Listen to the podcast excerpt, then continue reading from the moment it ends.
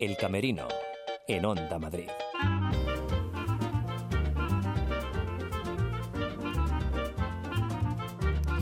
Hola, ¿qué tal? Bienvenidos al Camerino, este programa de teatro de Onda Madrid con vocación viajera. Por eso esta mañana comenzaremos en los teatros del canal hablando de violencia machista y acabaremos en el Teatro Flamenco de Madrid entre pucheros. Y entre medias visitaremos el Teatro de la Comedia para escuchar verso. Reflexionaremos sobre la tortura en el Teatro Abadía y sobre enfermedades mentales en el Teatro Isabel y acudiremos también al casting de dos musicales en la Gran Vía. Y por cierto, que si el tiempo nos lo permite, Paloma Nolasco nos hace una recomendación de teatro en primera persona. Así que quédense con nosotros esta horita que levantamos el telón.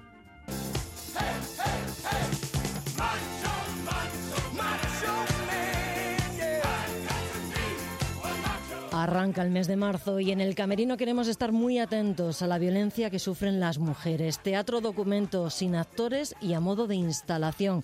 La podemos visitar en los teatros del canal. Me acuerdo una vez estando en un restaurante eh, que yo estaba cenando con él y de repente me dijo, eres una puta mirona.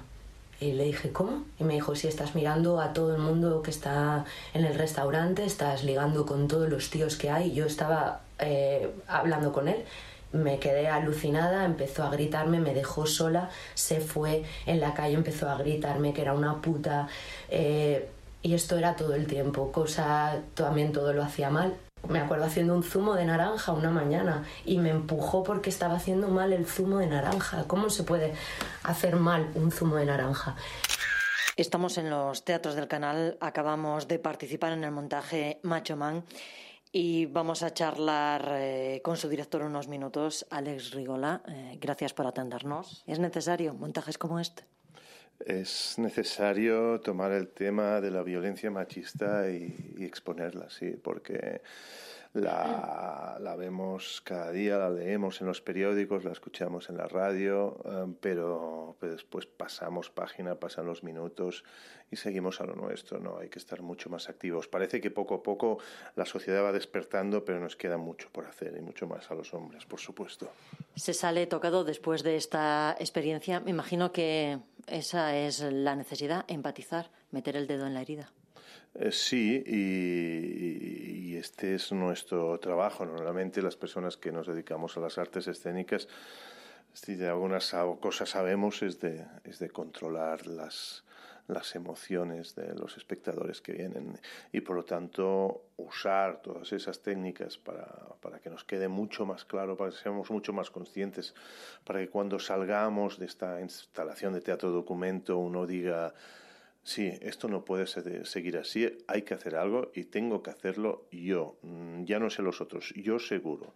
Y que tú puedes aportar mucho en, en, tu alrededor, no haciendo grandes cosas, sino tomando una serie de, de actitudes ante los pequeños micromachismos que se crean a, alrededor tuyo, ya, ya es mucho porque todos estos testimonios los hemos escuchado, las cifras las sabemos. Lo que marca la diferencia es que parece que hemos vivido este viaje. Claro, lo que te invitamos es hacer un viaje. Son, son 12, 12 salas ¿no? decoradas, una especie de, de, de laberinto que te va llevando por, por este terrible mundo del, de, la violencia machista, ¿no? Y, en la que, diríamos, mm, va penetrando hasta, hasta nuestros huesos lo, lo, lo, lo que va sucediendo, ¿no? Sea, si no haríamos un, documental, ¿no? Aquí uh, en, en, artes escénicas, en teatro documento, lo que haces es, es jugar al mismo tiempo con, con estas verdades y con el conocimiento de saber cómo las colocas, qué va adelante, qué va detrás, cómo vamos asumiendo, cómo vamos penetrando en las cabezas de todos los espectadores, mientras hacen un viaje físico que al mismo tiempo te, obliga a tener una, una, atención mucho más fuerte uh, so, sobre lo que estás viendo. ¿no? Acompañados de una voz testimonio. Sí, esto es una actriz que sufrió violencia machista y que se mantiene en el anonimato.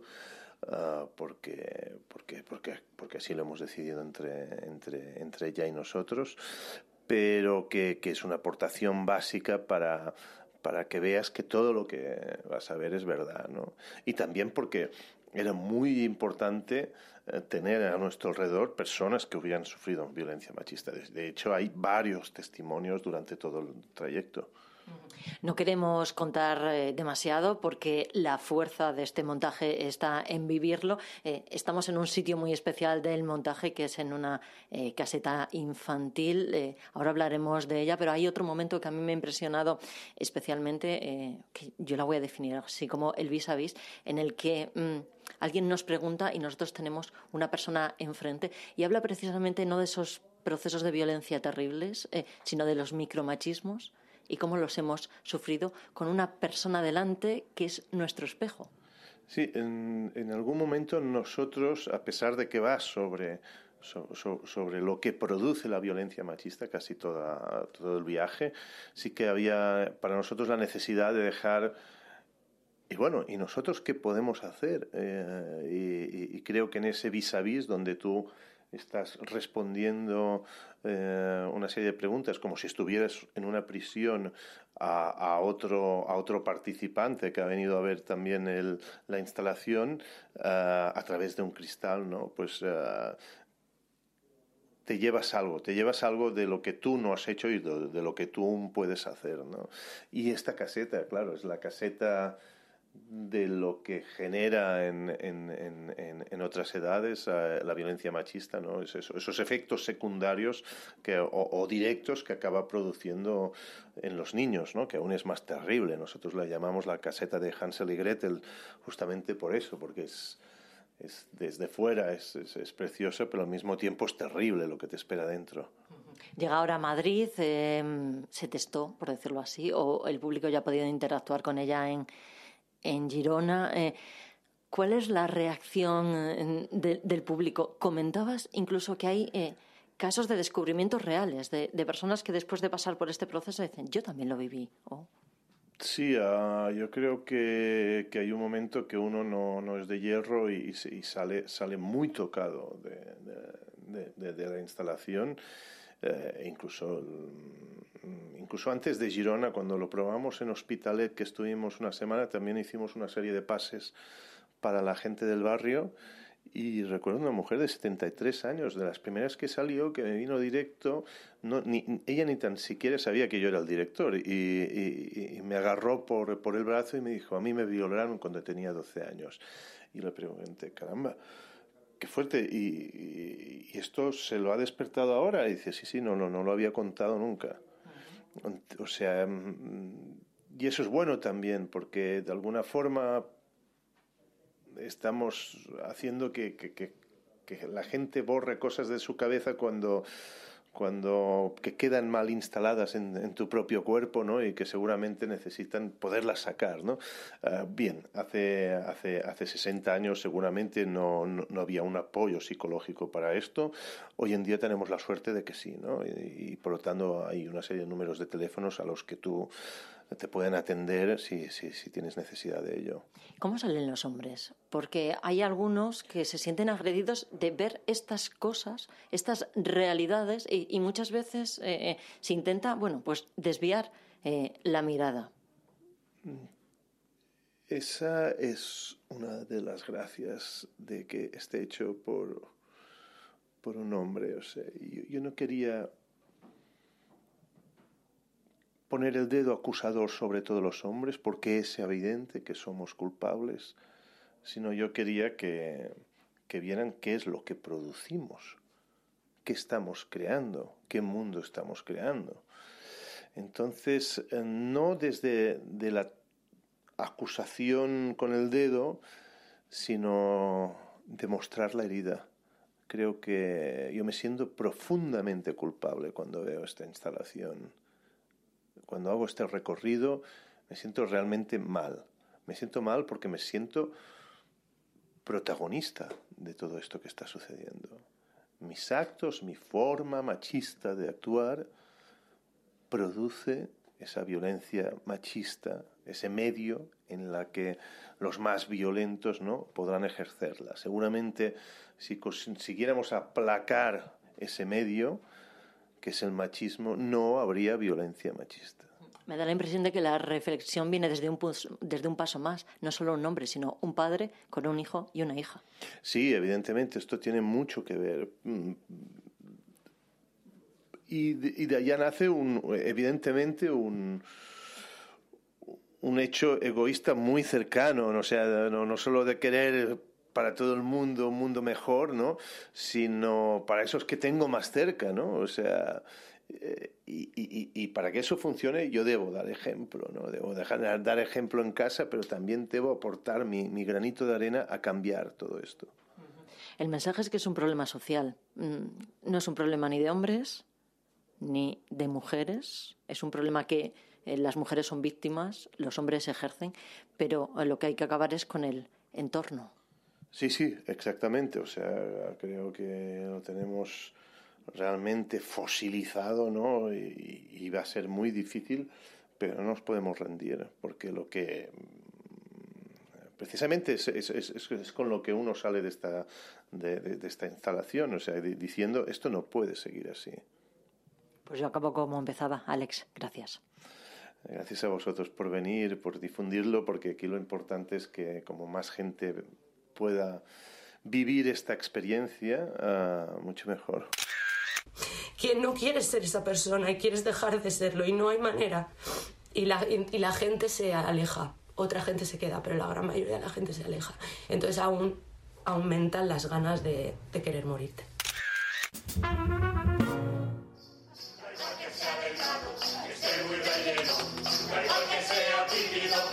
igual que sea el propio, que sea el ajeno. No hay marido bueno. Recibí de don Antonio de Salazar una mujer para que lo sea mía. Don Pedro, este caballero, ¿piensa que le doy mujer? ¿O piensa que se la vendo? Pues yo sé que va vendida, doña Isabel. Yo lo creo. Eduardo Vasco, bienvenido al Camerino. ¿Cómo estás? Pues muy bien en el Camerino. Aquí en el Teatro de la Comedia, me imagino que es como están en casa. Sí, bueno, la verdad es que es un teatro con el que tengo una relación eh, pues bastante, yo creo que bastante ligada a mi vida personal también, con lo cual pues eh, confluyen muchas cosas aquí, de haber venido de espectador en los tiempos de la escuela, haber venido incluso con el instituto, y luego pues haber trabajado aquí, haber dirigido la compañía, sí, la verdad es que es un teatro referencial y muy querido entre bobos anda el juego. Yo no sé por qué habéis elegido eh, esta vez eh, esta obra, por qué habéis elegido eh, a Zorrilla. Bueno, pues porque es uno de esos dramaturgos que uno siempre le tiene ganas y tampoco encuentra nunca el contexto. Y llevábamos haciendo drama mucho tiempo, habíamos hecho varios Shakespeare seguidos.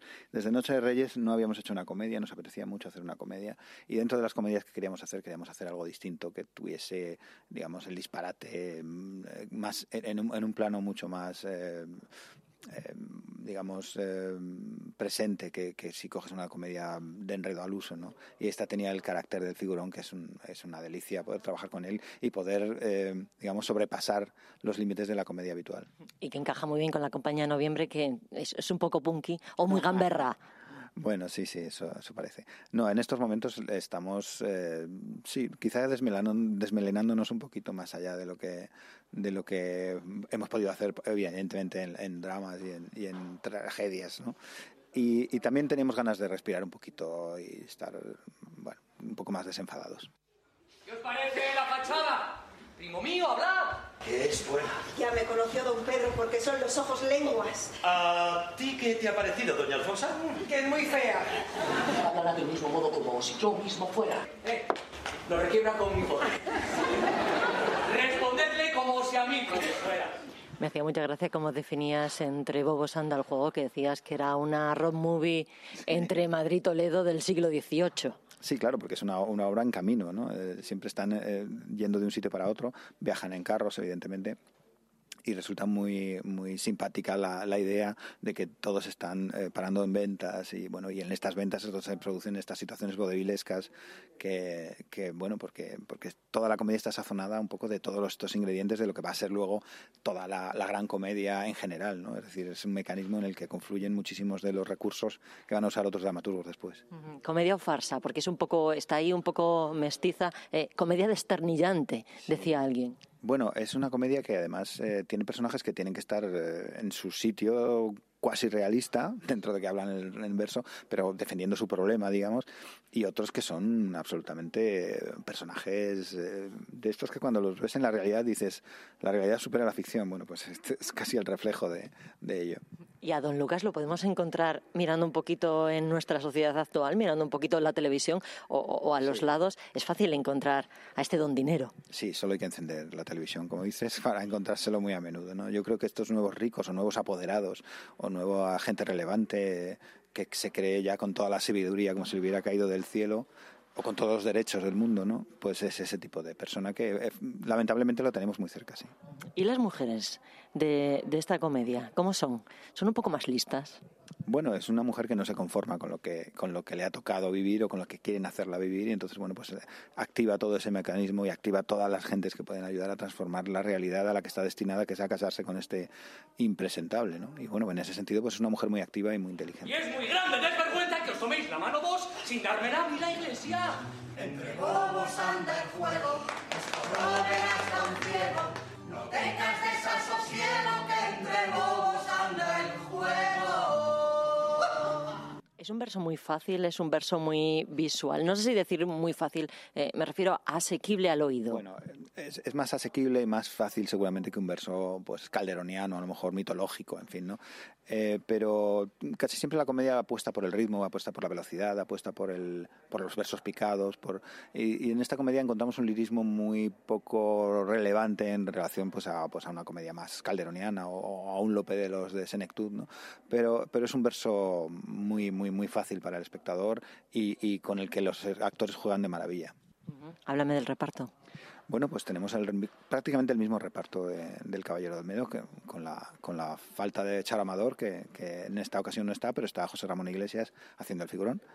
Y tenemos a Arturo Crejeta, Daniel Albaladejo, José Vicente Ramos, Isabel Rodes, Elena Rayos, Fernando Sendino, Rafa Ortiz, en fin, tenemos una, una nómina que, cuya guinda es eh, Antonio de Cos, que además nos toca la guitarra en, en directo y nos anima porque tenemos canciones también. La música era muy importante en el teatro del siglo XVIII y, bueno, también estáis intentando recuperar eh, la música en, en directo en el teatro.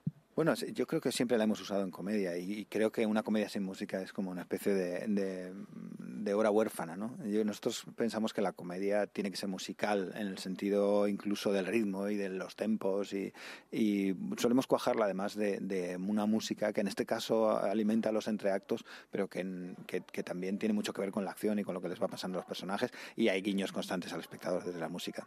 Y un público como es el madrileño y como es el público del teatro de la comedia, cada vez más acostumbrado, permíteme que lo diga así, y, eh, a, a, los clásicos. Eh, ya, estamos eh, casi en la segunda vuelta, ¿no? Sí. Eh, ya casi podemos eh, empezar a jugar con ellos. Sí, bueno, es un público fan, es un público que ya está comprometido, que, que viene a, a, por algo muy concreto y que no quiere, no quiere historias, eh, que lo que quiere es disfrutar de la palabra, disfrutar de las dramaturgias excelentes de esa época y, y hecha por gente experimentada que ya afortunadamente tenemos hasta, bueno, con, aquí con la joven compañía, pues tenemos hasta chavales de veintitantos años que dicen de maravilla, ¿no? Cosa que hace décadas era impensable. Esto es para invitar a los oyentes a que no lo dejen pasar mucho y cojan la entrada ya, que luego aquí enseguida se agotan. Bueno, afortunadamente hay poquitas, o sea que se den mucha prisa, sí. Eduardo Vasco, gracias. Un placer.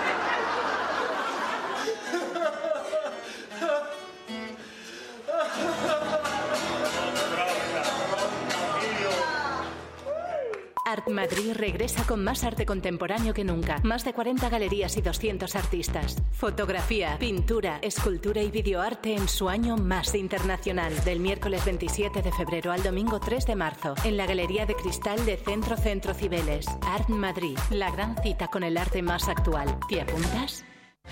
Si tienes más de 60 años y vives en la Comunidad de Madrid, reserva tu plaza en uno de nuestros 83 destinos desde 50 euros por persona. Rutas Culturales 2019 para mayores en colaboración con la Comunidad de Madrid. Reserva ya en viajes el corte inglés y con pago en tres meses. Plazas limitadas. Financiación ofrecida por Financiera el corte inglés y sujeta a su aprobación.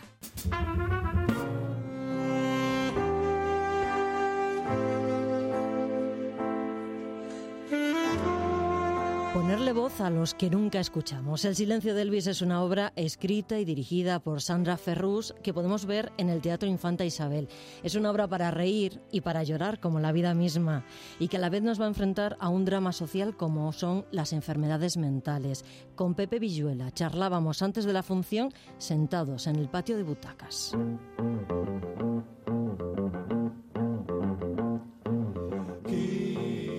Me llamo Vicente tengo 33 años, soy de Benifayó, un pueblo de Valencia. Yo sé que he nacido para esto. ¿Sabes? Yo tengo el espíritu de Elvis. Yo quería dedicar esta canción a mi familia, a mis hermanos y en especial a mis padres.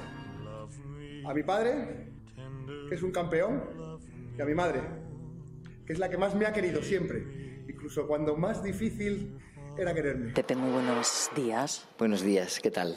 El silencio de Elvis, una obra que nos va a llegar al corazón seguro, ¿verdad?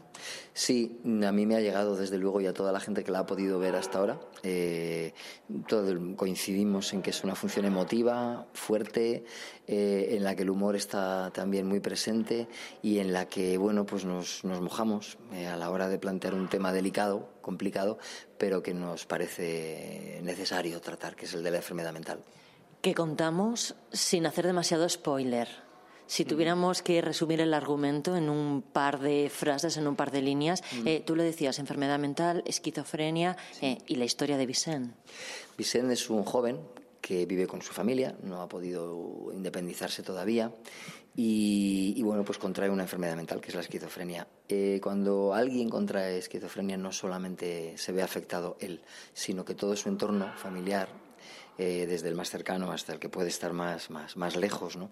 Eh, pues eh, se ve afectado por eso. Pero fundamentalmente es ese núcleo familiar el que retratamos nosotros en la función y todos ellos se convierten de alguna manera en náufragos a la deriva eh, al enfrentarse a una situación que no conocen, que no han vivido nunca, que no se esperaban y que no saben cómo tratar. Y se encuentran también muy impotentes a la hora de, plantarle cara y de, encontrar soluciones, con lo cual buscan ayuda. Buscan ayuda en las instituciones, buscan ayuda en la gente.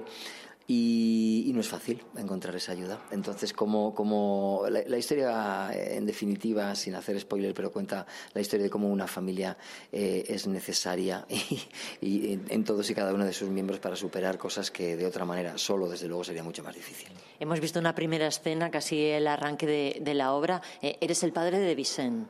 Sí, yo soy Vicente. Vicente se llama el padre, Vicenta la mujer y el hijo también se llama Vicente. Yo creo que no es gratuito, me imagino que Sandra, no lo he hablado con ella, pero me imagino que Sandra de algún modo lo que está diciendo es, los tres se llaman igual porque los tres son la misma persona de algún modo, ¿no? Como una trinidad, una trinidad castigada por, por, por, una enfermedad. Y la escena que hemos visto pues refleja ese momento en el que, inicial, digamos, de la, de la enfermedad, en el que no se sabe muy bien qué está pasando, pero Vicente se comporta de una forma rara. ¿Cree que puede adivinar lo que piensan los demás y acaba eh, repitiendo las últimas palabras de, la frase como una especie de, muletilla. Sí, él, oye la televisión y la última frase que le parece la repite creyendo que la está diciendo antes de que la televisión la diga, cuando no es así. Es decir, en su percepción, en su cabeza está el que es, él es capaz de adivinar el pensamiento y lo que van a decir los demás. Eh, lo que los espectadores y su familia vemos es que no es así, sino que está molestando, no deja escuchar la televisión, está interfiriendo, digamos, en, la, en un acto cotidiano, en un hecho cotidiano de, una, de, la familia. No deja ver la televisión y eso es un problemilla, pero claro, un problemilla causado por un problema que, tiene más envergadura, que es esa, enfermedad mental y esa alucinación en la que, en la que vive Vicente. En la butaca teníamos una media sonrisa. Mm, no sabíamos si sonreír. Eh, me imagino que esa sensación es la que va a embargar al, espectador durante toda la obra. Al final, la risa y el llanto están más cerca de lo que creemos. Sí, yo creo. Eh, además, en la vida están unidas, van permanentemente unidas. Es en el teatro donde nos hemos acostumbrado, sobre todo desde los griegos, a, a separar tragedia y comedia, pero en la vida van unidas. Y en esta función, que no sé cómo clasificarla, pero que yo la calificaría de tragicomedia contemporánea, eh, pues eh, no hay separación clara. Eh, uno puede estar viviendo un momento muy delicado, muy triste, muy duro, pero de pronto saltar la carcajada porque, porque todos sabemos ¿no? lo que es la risa nerviosa y lo que es el, el humor cuando irrumpe sin esperarlo en una situación, en una situación dolorosa. Nos nos rompe en el mejor de los sentidos y esperemos que eso sea lo que le pase al público, que, se ría y que, bueno, a lo mejor se contrae, eh, él mismo se anula la risa, dice, no, no, no quiero reírme de esto, pero intentaremos que esa risa aparezca, que brote, porque la vida, la vida es eso, es reír cuando tienes ganas en el momento más, más complicado por salvarse. El teatro es sanador y también puede ser un altavoz para dar eh, voz y presencia a, bueno, pues a las enfermedades mentales, en este caso, que nuestra sociedad sigue siendo tabú.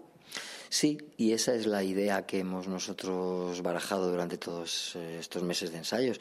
Nuestra idea era primero disfrutar mucho haciendo la función porque nos parece una función buenísima, pero luego mm, también en el ánimo de Sandra Ferrus, la autora, estaba desde el principio la de poner luz, poner un foco sobre, sobre este problema que, del que se habla tan poco y que está tan extendido.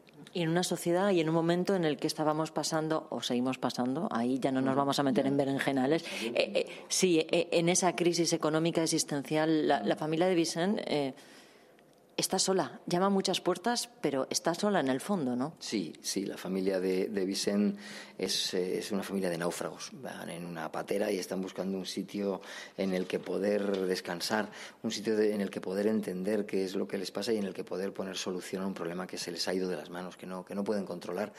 Mm, bueno, pues la enfermedad mental y cualquier tipo de enfermedad necesita del apoyo externo, necesita de los médicos, necesita de los profesionales, necesita de las instituciones y para eso somos una sociedad ¿no? y de esa manera queremos expresarlo en el, en el teatro. Por favor, no dejemos solo a nadie. Cuando alguien tenga un problema, sea una enfermedad mental o de cualquier tipo, estemos ahí como sociedad para, para, para, para apoyar porque es que si no el desastre está servido. Y llenemos los teatros. Y llenemos los teatros, que venga mucha gente a, a ver el silencio de Elvis y que vayamos todos también a ver otras funciones, ¿no? El teatro es una, es, una herramienta maravillosa para el debate, para la distracción, para la reflexión, para la emoción. Bueno, de hecho, mm, la tecnología sigue avanzando, el cine, las, bueno, pues las nuevas formas de, de, consumir entretenimiento avanzan, pero el teatro sigue aquí firme, permanente, porque no hay nada como esa ceremonia, ese ritual de encontrarnos en un lugar oscuro para que nos cuenten una historia seres que están respirando al mismo tiempo que nosotros y en el mismo sitio.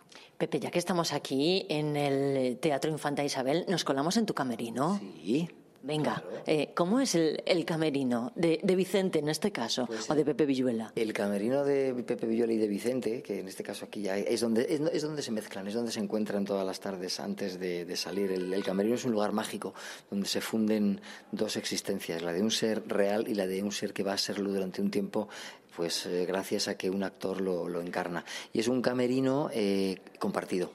Hemos escogido un camerino grande, en este caso estamos los, tres chicos, los tres hombres de, la función, porque nos gusta estar juntos antes de, antes de salir, nos gusta comentar las cosas del día y nos gusta también darnos ánimos y hacer un pequeño ritual antes de, antes de empezar, un abrazo, eh, decir algunas frases tontas, de repetir alguna frase de, la función. Es un camerino compartido en el que se comparte y en el que se empieza a fundir el la persona con el personaje y en el que los, los, compañeros también intentamos hacer familia.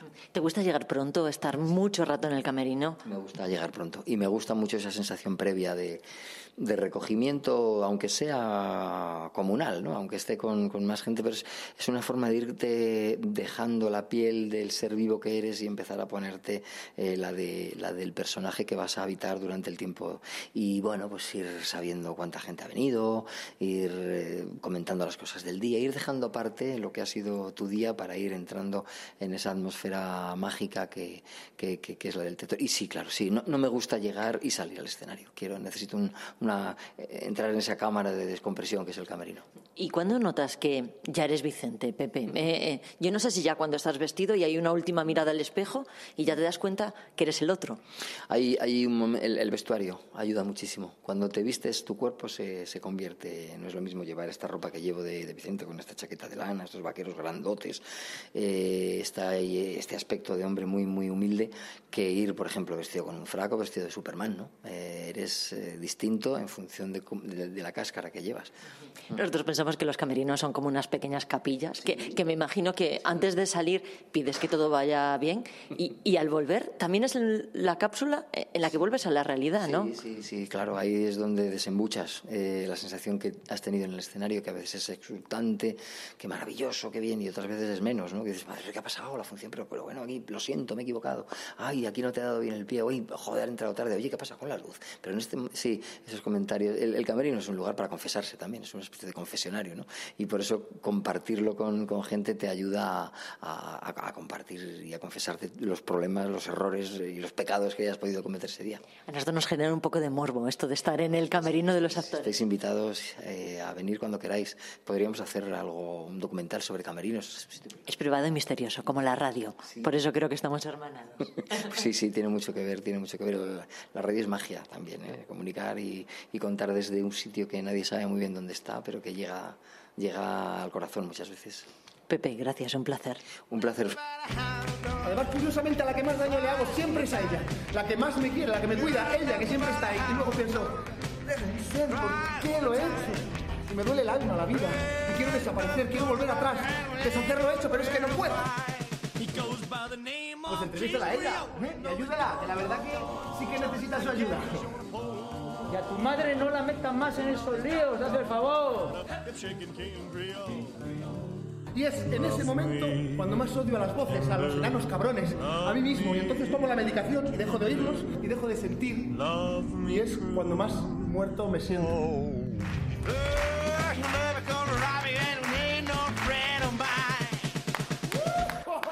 Mi actriz y mi actor son maravillosos.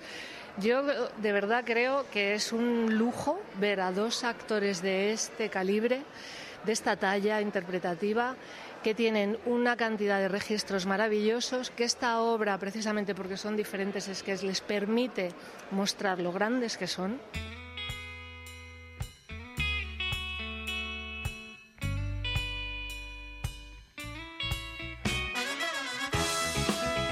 La verdad es que sí, son un lujo, pero vamos con las presentaciones. La escuchábamos eh, Saurea Martínez, es directora de la obra de teatro La sartén por el mando. Obviamente, bueno, pues lo ponía por los nubes, pero habla de sus actores, de lo bien que trabajan. Y nosotros vamos a comprobarlo esta mañana aquí en el Camerino porque Paloma Nolasco ya se ha pasado por los teatros Luchana. Paloma, ¿cómo estás? Buenas tardes, fenomenal. Y lo has visto el montaje en primera fila que te han sentado, ¿eh? Sí, pues sí. Bueno, en la sexta. vale. Pero es cerquita. Eh, no es para hacerle la pelota a la directora del montaje, pero hay que darle la razón. Balbino Lacosta y Roser Pujol realizan un trabajo brutal. Seguro que los conocéis. Balbino ha trabajado en muchos espectáculos de la Compañía Nacional de Teatro Clásico y del Centro Dramático Nacional. Y Roser, por decir algo de ella, que tiene un currículum muy largo, Una ha, ha participado bueno, en más de 30 series de televisión como La Zona, Isabel o La que se avecina. Y ahora podemos verla además en La sartén por el mando, que es una obra creada a partir de textos autores contemporáneos. Esto que se dice de los eh, dramaturgos vivos, eh, no sé, Juan Mayorga o Carlos Molinero. Eso es, por eso la obra muestra distintas escenas que tienen y no tienen que ver unas con otras. Actor y actriz interpretan a distintos personajes. Ellos mismos cuentan con cuáles se sienten más identificados. A lo mejor el más cercano podría ser el padre de la hija que se ve hacer- eh, abogado hacer cosas ¿no? que no le gustan, ¿no? Por miedo a quedarse sin trabajo, sin quedarse sin dinero. Entonces quizás en ese punto de vista, que también están en los dos operarios de la fábrica contaminante de coches, es decir, eh, sí que me he sentido en situaciones en las cuales he tenido que tragar, o me he tenido que callar, porque el compañero me decía, no muerdas la mano del que le da de comer. ¿no? Esa jefa de cocina que, pues eso, que es de derecha, ¿no? Una pobre de derechas que, que eso, ¿no? Es que, es que esa frase de... eh, tú, vamos, eh, ¿quiénes son tus amigos? ¿Esos de ahí dentro que están tirando la comida o los hambrientos del mundo que te quieren quitar lo poquito que tú tienes? Bueno, es, es que muy fuerte, ¿no? Y el de la niña y el padre a mí me, me enternece mucho porque con esa, con esa ingenuidad, con esa... Pues eh, va diciendo pum, pum, pum. Oye, se nota como la química, ¿no? Se, se conocían ya, ¿no? Sí, pero no habían trabajado juntos, así que este es su primer tripartito. Querían que hubiera humor, reflexión y acabaron montando una comedia que es ácida, eh, con un contenido sociopolítico nada desdeñable que muestra los problemas que afrontamos el común de los mortales, como enumera Aurea Martínez. de las condiciones laborales terribles que tenemos, ¿no? del paro, de que nos estamos cargando un planeta maravilloso, contaminándolo malamente, del poder que tienen los medios de comunicación utilizados para el poder, ¿no? de, de algunos dirigentes que todos sabemos que, que nos gobiernan y que, en fin, dejan bastante que desear.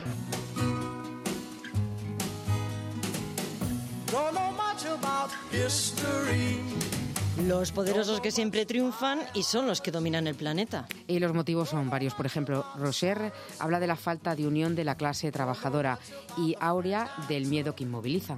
Ese es el problema, ¿no? Y, claro, nos tienen pillados por el miedo, el miedo a perder el trabajo, el miedo a, a quedarnos sin nada y, y habernos arrastrado en la miseria, ¿no? Y entonces, ¿qué pasa? Que no se unen nunca los obreros y ahí siguen las fábricas de armas.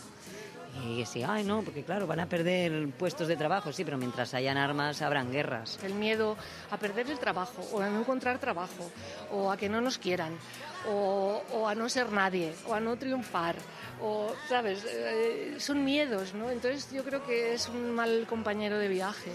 Claro, el miedo irracional que condiciona nuestros actos y al final nuestra vida. En general sabemos que está bien y que está mal.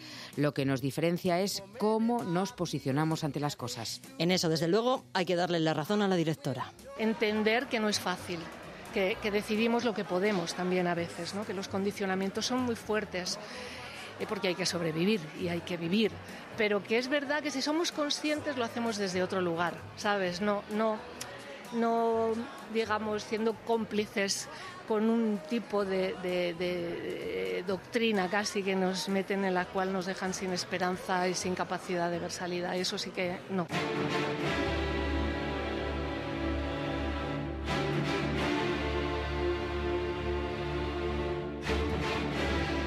Estamos llegando al capítulo de las reflexiones. Sí, pues vamos con las de actor y directora Balbino Lacosta y Aurea Martínez.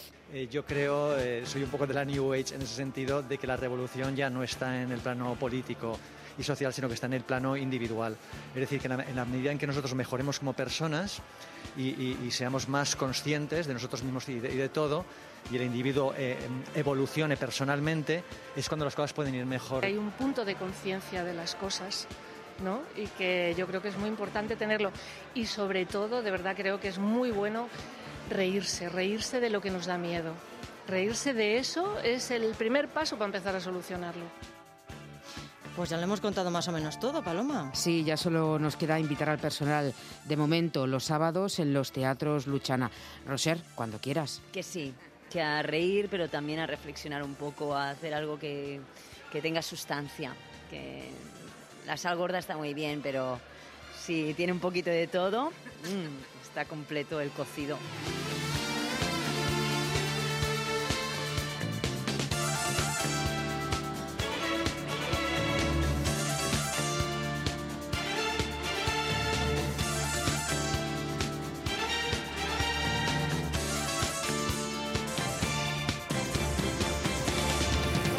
Vamos al Teatro Sojo, en Plaza de España. Han comenzado los castings de dos musicales que muy pronto vamos a ver en Madrid. Se trata de Annie y Jackie and Mr. Hyde. Así que con su director, con Tomás Padilla, charlábamos muy tempranito esta mañana. No estamos en casi, porque veo por aquí muchos nervios. Es un día importante para mucha gente.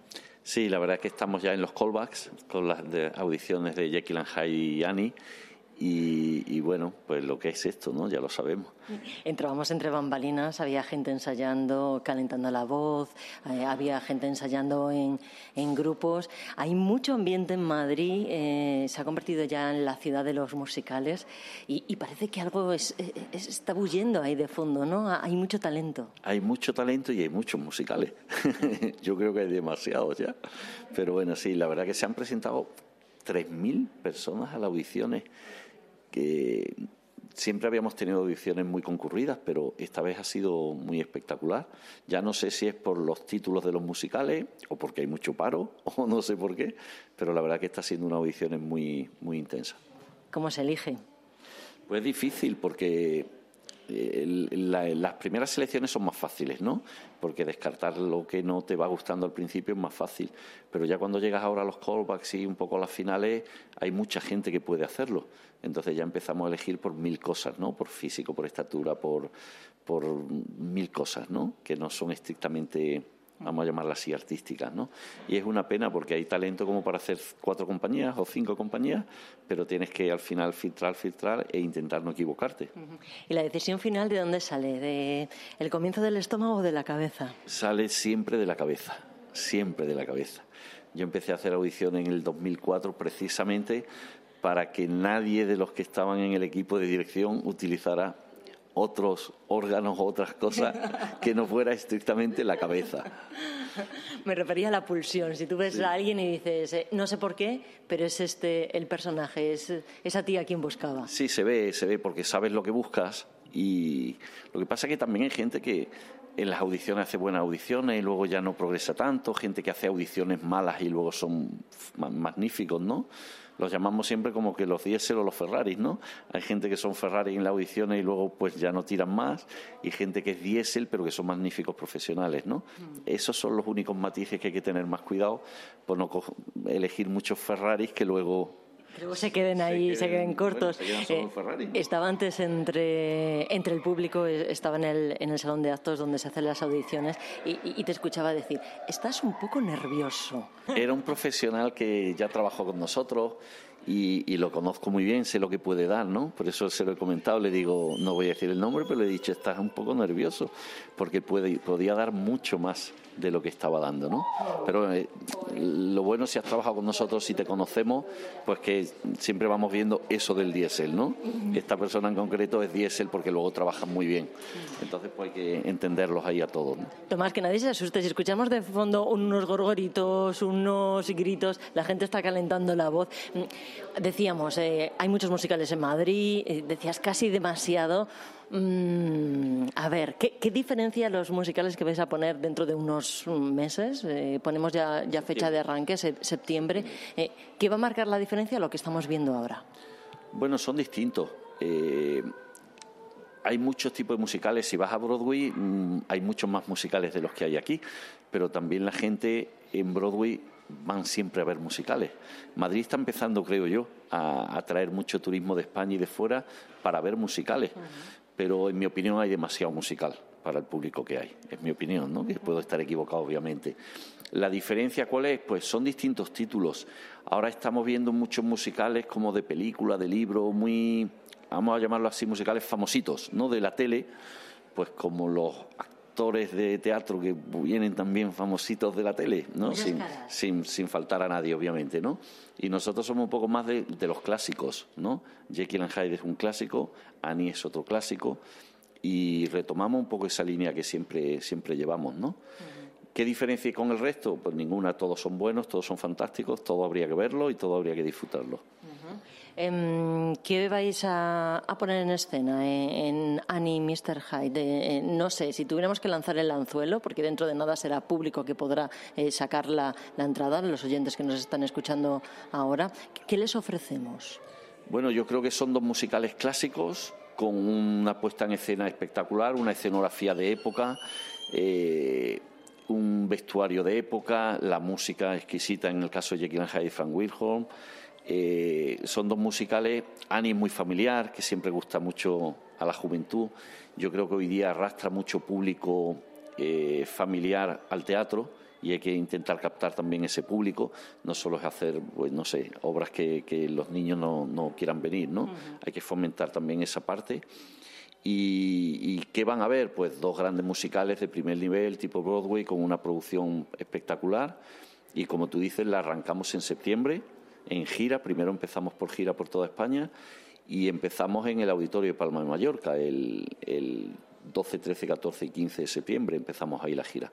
Y llegáis a Madrid, a donde ya tiene casa eh, estos musicales. Estamos eligiendo casa, ver dónde vamos en Madrid. de mudanza. Sí, estaremos de mudanza ya por el 2020. Mm. Todavía nos queda un ratito porque la gira estará un año por toda España, que esa sí está ya planificada, y estamos viendo Madrid 2020. O sea que 2021. O sea que Queda un poquito, ¿no? Bueno, luego el tiempo se pasa muy, muy rápido, pero parece que falta un poquito todavía. Queda un poquito. De mí dicen un poco, estoy un poco loco porque yo ya he empezado a preparar las dos siguientes producciones del 2021, 22, 23. Tengo que preguntarte, ¿qué van a ser cuáles? Que no las voy a decir, obviamente. pero ya estamos, ya está mi cabeza allí, ya estamos empezando las primeras reuniones y todo. Por eso es que si no mm, planificas con tiempo este negocio nuestro, no funciona, ¿no? Tomás, te dejamos que sé que es un día muy complicado, lleno de nervios, que, que, que, hay un montón de cosas que hacer. Nos vamos a quedar un ratito ojeando por aquí el talento de Madrid. Gracias. Muchas gracias a vosotros. Art Madrid regresa con más arte contemporáneo que nunca. Más de 40 galerías y 200 artistas. Fotografía, pintura, escultura y videoarte en su año más internacional. Del miércoles 27 de febrero al domingo 3 de marzo. En la Galería de Cristal de Centro Centro Cibeles. Art Madrid. La gran cita con el arte más actual. ¿Te apuntas? Si tienes más de 60 años y vives en la Comunidad de Madrid, reserva tu plaza en uno de nuestros 83 destinos desde 50 euros por persona. Rutas Culturales 2019 para mayores en colaboración con la Comunidad de Madrid. Reserva ya en viajes el corte inglés y con pago en tres meses. Plazas limitadas. Financiación ofrecida por Financiera el corte inglés y sujeta a su aprobación. ¿Quieres saber por qué hago lo que? Tú jamás podrías entenderlo. Lo hago tan solo para impediros vivir en paz. No soporto vuestra paz, vuestra tranquilidad de mierda. Pongo bombas y mato para vengar a los millones de víctimas de vuestro terror encubierto. Provoco lo malo para evitar lo peor. Que os hagáis enteramente con la vuestra. Iván Hermes, eh, gracias por atendernos aquí en el Teatro Abadía. Siempre es un placer estar sentado en las butacas de este teatro. Sí, desde luego, y es un placer estar en este, en este escenario maravilloso. Entonces estoy encantado por, por el teatro, por la acogida que he tenido. Ya había trabajado anteriormente en, esta, en este teatro con El Mal de la Juventud, dirigido por Andrés Lima. Y, y, todavía se acordaban de mí, entonces es, es, un gusto volver a estar en familia.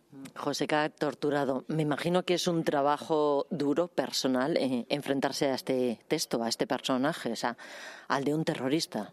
Mm, sí, ha sido, ha, sido, ha sido complejo, pero ha sido más un, un enfrentarme conmigo mismo y con mis mm, cualidades como actor. Entonces, el mm, trabajo que plantea Carles es completamente diferente al que yo estoy acostumbrado a enfrentar a la hora de aproximarme a un, personaje. Y, me, y, ha sido de tremenda dificultad adaptarme a otra manera de, ver los textos, de ver y a la vez es una bendición porque he aprendido un montón de sobre esta profesión y sobre el oficio, un montón de, de cosas eh, que, con las que no estaba familiarizado, entre ellos la palabra, fíjate lo grave del asunto. Entonces ha sido un reencontrarme con la palabra, con Carles y con y eso ha sido más complicado, ¿no? Como dejar vicios antiguos que tenía como actor y enfrentar nuevos retos. Lo demás ha ido surgiendo, entonces confiando en la dialéctica y en la palabra, que es como hemos abordado el trabajo con Carles, todo lo demás ha ido surgiendo, ha ido ese texto trabaja dentro de, de mí y, y me lleva a estados o me lleva a lugares que muchas veces me sorprenden. Y eso ha sido un poco el trabajo, confiar en Carles, eh, meterme en las zonas mm, alejadas de mi confort y, y, bueno, remangarme y ponerme en manos a la obra. Hablabas de la importancia de, de la palabra más eh, en este montaje con una puesta en escena radical. No sé si puedo contar eh, mucho, porque no queremos quitar bueno, pues el impacto que, que va a tener el público, pero eh, vemos una caja, por llamarle de alguna forma, acristalada en mitad del escenario. Eh, ¿Estás metido ahí dentro? Sí, estoy metido en esa caja de metraquilato, es un cubo que tiene las dimensiones exactas de una celda de castigo, o sea que es, el, cubículo real donde se tortura a la gente. y, estoy de espaldas al público desnudo y maniatado. Entonces hay una cámara mm, que recoge un primer plano que se proyecta en una pantalla de cine. Entonces básicamente la gente me ve a través de los reflejos de ese cubo, porque tiene eh, espejo espía, entonces se multiplica mi reflejo en ese cubo y luego ve mi, imagen en, la pantalla. Lo que pasa es que ese, ese cubículo tiene un aire limitado, entonces eh, llega un momento que empieza a escasear el aire y empieza a empañarse. Llega un momento que el público ya no ve al actor dentro del cubo porque está todo empañado de vaho y solo ve mi, mi proyección en la pantalla. Entonces es un, es un montaje que ayuda a la claustrofobia, ¿no? a meterte en ese ambiente y en ese entonces, pues, pues, bueno, es, un trabajo físicamente que, requiere... el público también va a estar un poco desubicado, no tanto como tú eh, en el escenario, pero, sí es un juego eh, entre el cine, el teatro, la palabra, la, claustrofobia, ¿no? Sí, hombre, era, era necesario, por un lado, eh, dada, la complejidad que es estar en un escenario encerrado, pues necesitábamos medios técnicos. Carles entiendo que al, hacer la, puesta en escena necesitaba medios que pudieran ubicarnos dentro de la caja, ¿no? Microfonía, eh, imagen y luego también esa microfonía ayuda a que mm, el texto no tenga que ser demasiado proyectado como actor que, muchas veces le quita espontaneidad y, realismo. Entonces, como es, hemos tenido mucho cuidado para, para que la cosa sea muy veraz y muy de verdad, pues el poder llegar a susurrar en el micrófono y, que el micrófono capte absolutamente la respiración y todo lo que ocurre ayuda mucho a que, a que, a que el artificio de la actuación sea más fino, ¿no? casi cinematográfico. Entonces em, lo hace, lo hace especialmente eh, pues eh, accesible o fácil. Joseca es uno de esos personajes que te cambia como persona y como actor. Sí, sin lugar a dudas. Sobre todo por, ya te digo, por la influencia de Carles, ¿no? Eh, me ha abierto las puertas a un mundo nuevo en la actuación y, y bueno, y eso me ha hecho pues ganar confianza como actor, al fin y al cabo es mi profesión, con lo cual como persona también me siento más confiado y, bueno, y me ha abierto todo un mundo nuevo que, estoy deseando explorar y que estoy deseando trabajar en otras cosas también para, para ver cómo está mi instrumento ahora, ¿no? Porque lo noto más afinado y lo noto más, más dispuesto. Iván, gracias. Vale, gracias a ti.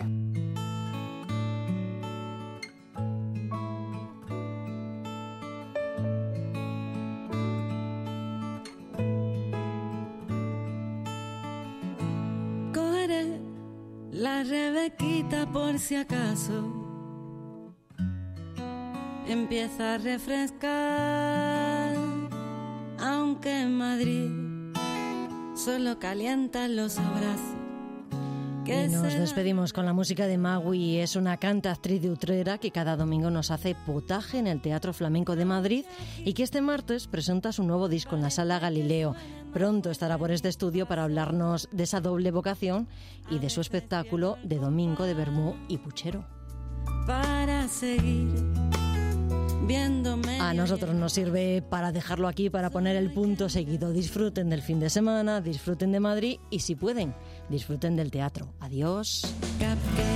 libros al peso.